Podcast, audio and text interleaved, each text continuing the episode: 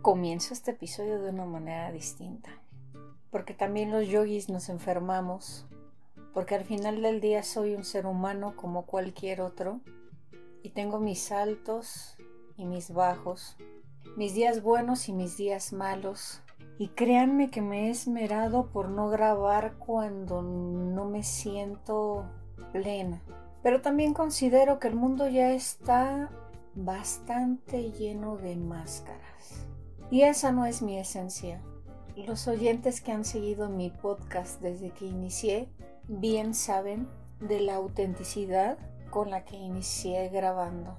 Con muy pocos conocimientos de edición, a pesar de que soy comunicóloga, porque en realidad el área en la que me especialicé tiene que ver con la comunicación organizacional, más no aquellos conocimientos relacionados con medios de información, de difusión.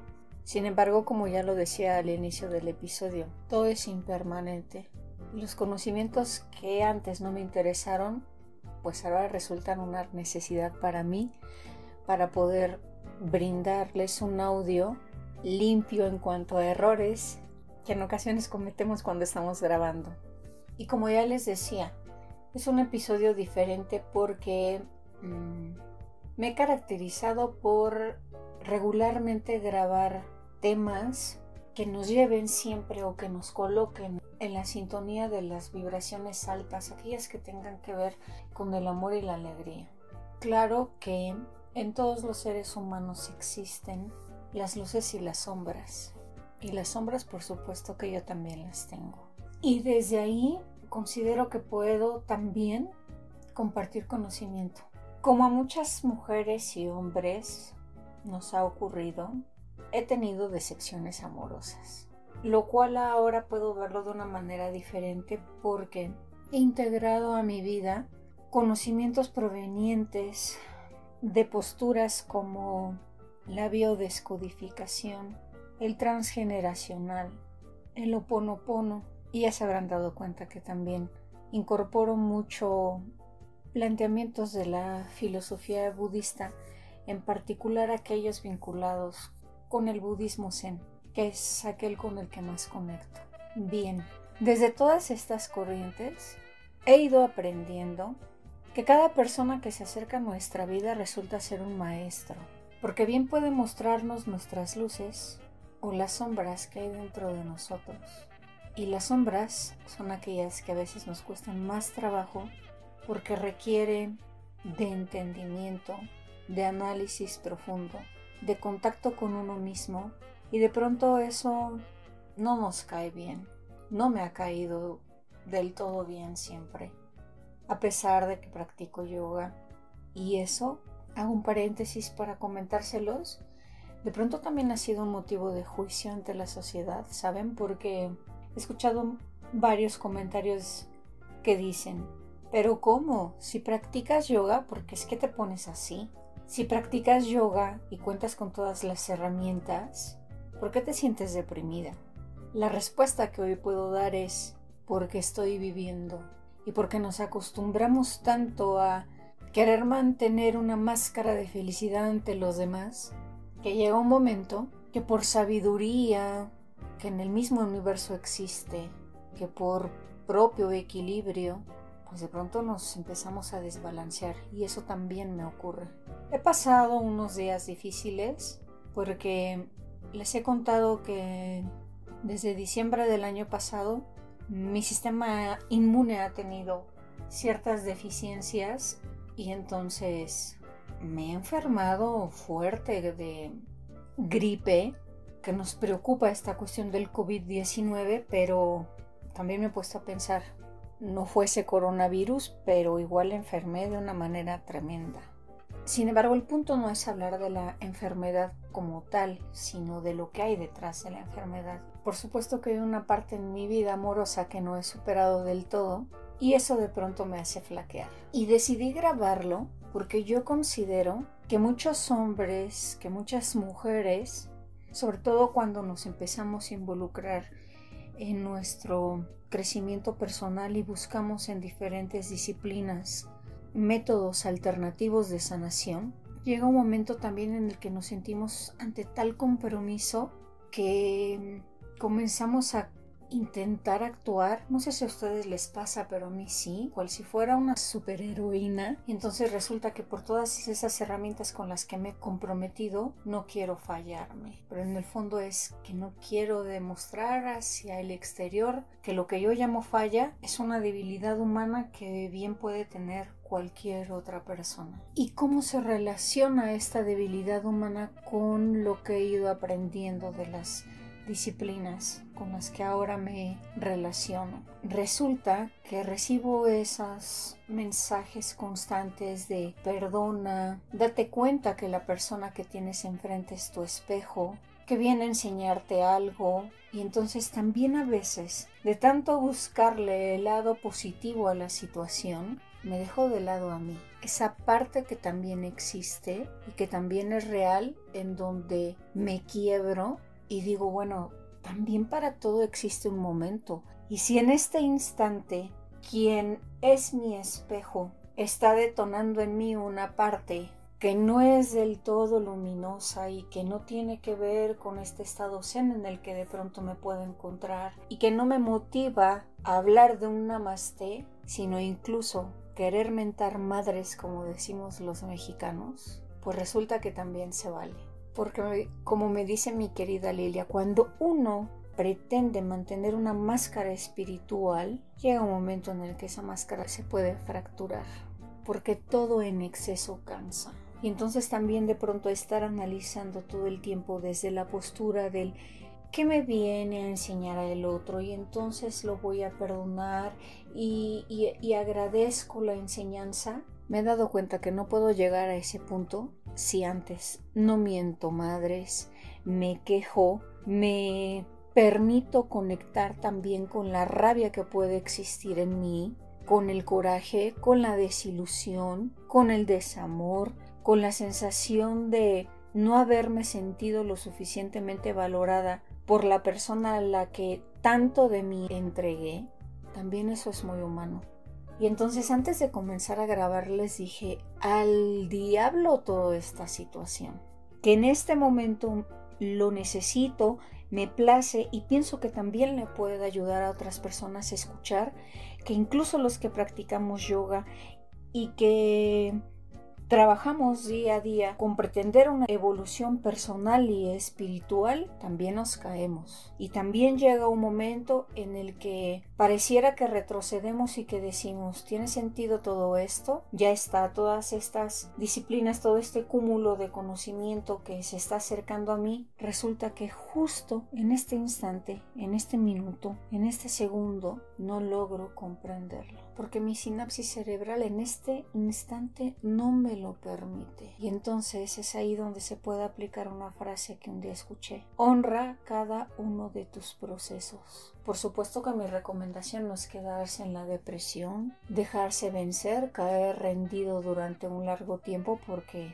ojo, eso ya se convierte en otra cosa. Pero darse un tiempo, darse un espacio para conectar con esas partes que también existen dentro y que es mejor darle salida, porque de lo contrario enfermamos. Y lo reitero porque dentro del paréntesis que hice hace unos instantes ya les comentaba que he enfermado y considero que mucho tiene que ver con todas esas emociones contenidas por querer demostrarle a no sé quién, porque en realidad frente a nosotros a veces solo nos tenemos a nosotros mismos a nosotras mismas. Y entonces es esa parte del ego con la que estamos luchando que nos dice, no, no caigas, ya no tiene por qué suceder así. Demuéstrate que puedes, que el deber ser es estar bien. Pues en este momento honro mi proceso y ahorita me resulta conveniente también ver la sombra de la otra persona, porque si no de pronto uno se puede dar cuenta de que la carga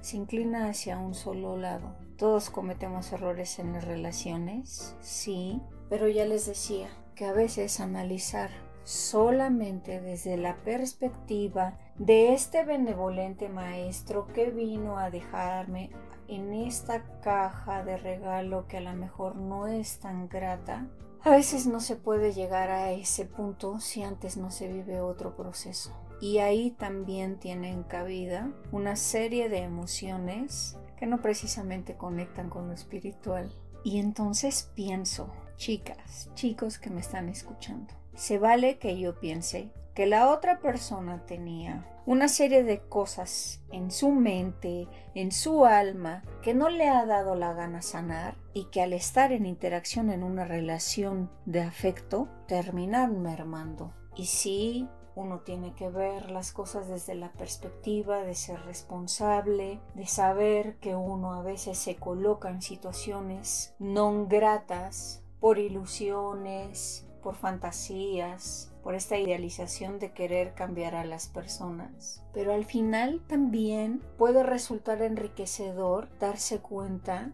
de cuáles son las sombras que existen del otro lado para equilibrar la balanza crítica que uno tiene para consigo. Seguramente les ha pasado que analizan, y es que fallé en esto, y pude ser más atento, y pude escucharlo más, y pude ser más cariñoso, y pude ser menos celosa, y pude ser más empática, empático. También ocurre que trasladamos la carga hacia un solo lado. Cuando existe un 100 en mí, y existe un 100 en la otra persona de aciertos y responsabilidades. Viene bien sentarse, analizar lo que hemos permitido en la otra persona, a veces poniéndole la etiqueta de amor, de compasión, pero al final hemos permitido y podemos también vislumbrar que existe la maldad, que existen las heridas no sanadas, que existe también la malintención,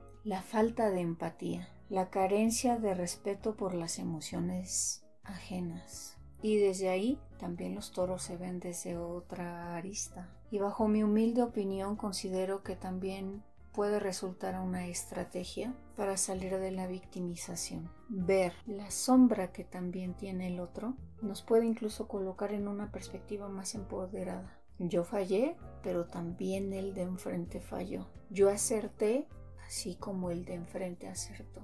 Así es que de lo que va el tema del día de hoy es permítete cada una de tus emociones. Honralas, porque desde ahí también se crece. Antes de llegar al gracias por la lección de vida que me dejaste, como cualquier ser humano mundano y en el afán de crecer, podemos contactar con el miedo, la frustración, la desilusión, la tristeza, observando cómo es que llegamos hasta ese punto. Y saben, creo que eso nos permitirá caminar con conciencia, con una conciencia distinta. Y entonces, cuando la vida o nosotros decidamos poner de frente algo parecido a ese alguien que algún día nos lastimó, saber quitarnos a tiempo. De eso se trata, de aprender a no abrir las manos a todas las cajas de regalo envueltas con un papel feo. En la medida en la que soy consciente de mis sombras, puedo ver también las de otros. Y el juicio que tengo para conmigo disminuye. No hablo de satanizar al otro, me refiero a aprender de las situaciones con una visión que me permita también ser crítica con lo que la vida me está poniendo enfrente. Nos juzgamos mucho a veces a nosotros mismos. Nos medimos con varas muy grandes y entonces al final resultamos estar muy pequeños al lado de ese elemento medidor de nuestros actos y consecuencias. Me parece importante lo que les he compartido el día de hoy, porque también existimos seres humanos que somos muy buenos para juzgarnos a nosotros mismos, pero poco le quitamos el velo de idealización, de romanticismo, de amor con el término a sus asegúnes, a quien se ha convertido en el sujeto de nuestro afecto. Aquí y ahora se vale sentirlo desde la observación lo que está ocurriendo dentro de mí. Ya después, ¿por qué no? Podremos decir, lo siento, perdóname, gracias, te amo. Y esas cuatro palabras que sanan, emitirlas desde el fondo de nuestro corazón, empezando por nuestra sanación. Después, después sigue el mundo. Con amor, Minerva.